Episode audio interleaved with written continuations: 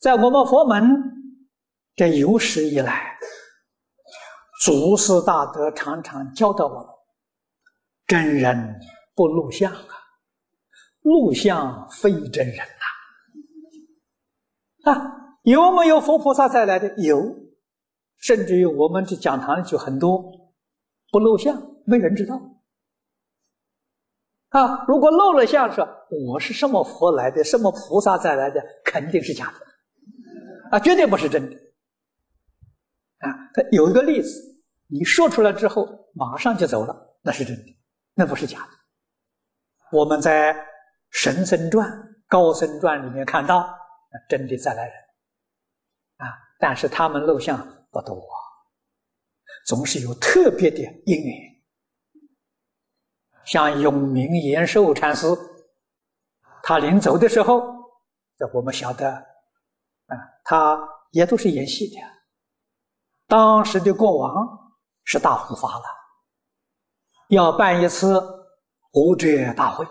这无遮大会现在我我们讲的宴会，请出家人吃饭。无遮是无条件平等的，啊，只要是出家人都可以来应供，啊，国王平等接待。这个是。佛门里面修福啊，修殊胜的福报，一种方法，用平等心啊来修这个供养啊供斋呀。那么那天来的出家人很多啊，这个宴会当中啊，也有一个主桌啊，主座，这个主座谁都不肯坐，都非常谦虚。都在那里礼让，啊，彼此都在那里退让。正在大家退让的时候，外面来了一个和尚，穿得破破烂烂的，啊，一个穷和尚，看到大家都退让呢，他就在竹座当中坐下来了，是不是？那么都是出家人嘛，今天无遮大会平等嘛，这谁也不好意思讲了，那么就坐下来吃饭，吃完之后。和尚也就走了，散散会走了。这个国王就问永明大师：“今天我们这个大会呀，有没有圣贤来应供？”他说：“有啊。”说什么人呢？啊，定光古佛今天来应供。他说：“哪一个？”就坐在上位的那个和尚。哦，这个国王一听说。这还得了啊！定光古佛今天来了，立刻派人追踪。他长的时候，大家也不晓得他叫什么名字。他长得耳朵很大，就叫他大耳朵和尚。追踪到之后啊，在他身份暴露了啊，知道这是定光佛再来的。大耳和尚看到这些人来了，只说了一句话：“弥陀饶舌。”啊，阿弥陀佛多嘴呀！把他的身份说出来了，他在那就入般涅槃了，就作画。大家听到这个话，哎呀，定光佛走了，晓得他，他走了，真的走了。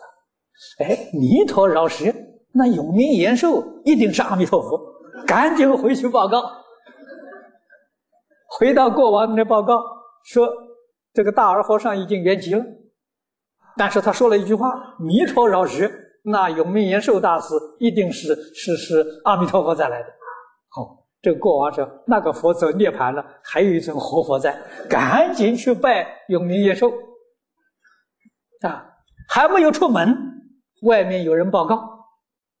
啊，这个来的人的时候也来的很匆促，几乎跟国王撞了一跤。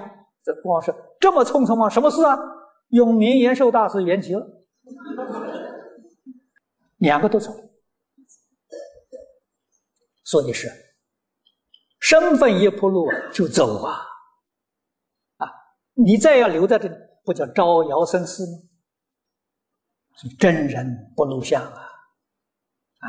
这是现这个示现告诉你的，确确实实有许多佛菩萨应化在世间。我们也不要去猜，不要猜什么打妄想嘛？打妄想有什么用呢？啊！自己老老实实一教奉行，这样就好啊！啊，要自己真正的利益了，才会有收入。